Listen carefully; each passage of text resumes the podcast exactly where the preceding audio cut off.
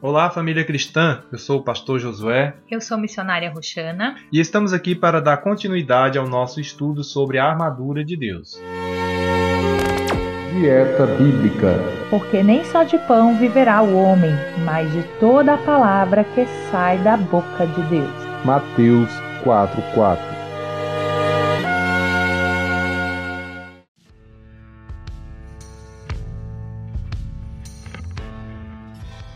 Você já foi alvo de mentiras? Teve pensamentos odiosos contra outras pessoas?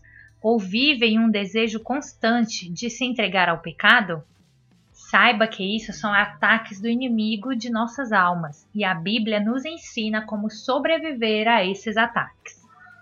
Efésios 5,16 diz: Tomando sobretudo o escudo da fé, com o qual podereis apagar todos os dardos inflamados do maligno. Uma peça muito importante da armadura do soldado romano era um grande escudo feito de madeira que cobria quase todo o corpo do soldado. Para atingir então o soldado, as flechas inimigas tinham que primeiramente atravessar o escudo e depois a armadura. Na maioria das batalhas, essas flechas tinham fogo na ponta. Por isso, os escudos eram cobertos de tecido ou couro para serem molhados antes de cada confronto. Assim, quando as flechas incendiárias atingiam o escudo, se apagavam rapidamente. Da mesma forma, Satanás, nosso inimigo, envia os seus dardos inflamados contra nós. Não sabemos quando ele vai nos atacar, por isso devemos ter sempre à mão o nosso escudo da fé. Um dos seus piores ataques é a dúvida. O inimigo deseja que você duvide de Deus, duvide do seu amor, do seu perdão, da sua bondade e assim perca a sua fé. Sim, e outra característica do escudo romano também eram ganchos que eles continham que serviam para prender um escudo ao outro.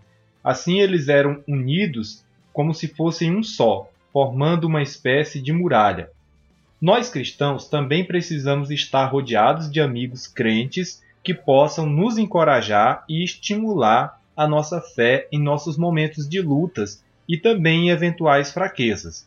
Porque assim como os escudos unidos em uma guerra formavam um corpo como se fosse um só, e ali não tinha um soldado mais forte ou mais fraco, porque estavam como se fosse um único escudo, também a igreja, como corpo de Cristo, precisa estar unida pela fé, como se fosse um só na batalha contra o inimigo de nossas almas. Em Hebreus 10, do versículo 23 ao 25, a gente constata isso.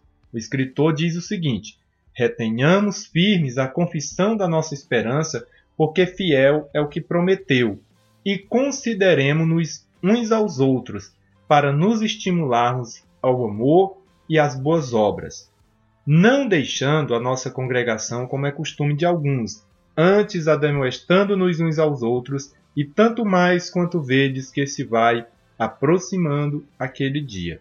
Então é isso, meus irmãos. A gente precisa estar presente na casa de Deus, mas principalmente unidos espiritualmente para poder nos ajudar nas nossas lutas e fraquezas do dia a dia. Então levante bem alto seu escudo da fé agora mesmo, com a certeza de que Deus sempre está com você e te dará vitória. Lembre-se que ter fé é agir com base naquilo que se crê e não no que se vê. Hebreus capítulo 11, versículo 1. Ora, a fé é o firme fundamento das coisas que se esperam e a prova das coisas que se não vê. Amém. Então vamos orar por essa fé que nós precisamos a cada dia para que possamos vencer esses dados inflamados. Pai Todo-Poderoso, eu te agradeço por tua bondade, Senhor, para com a tua igreja e pela fé, meu Deus, que o Senhor alimenta e sustenta todos os dias. Pai, mantém, Senhor, a tua igreja unida.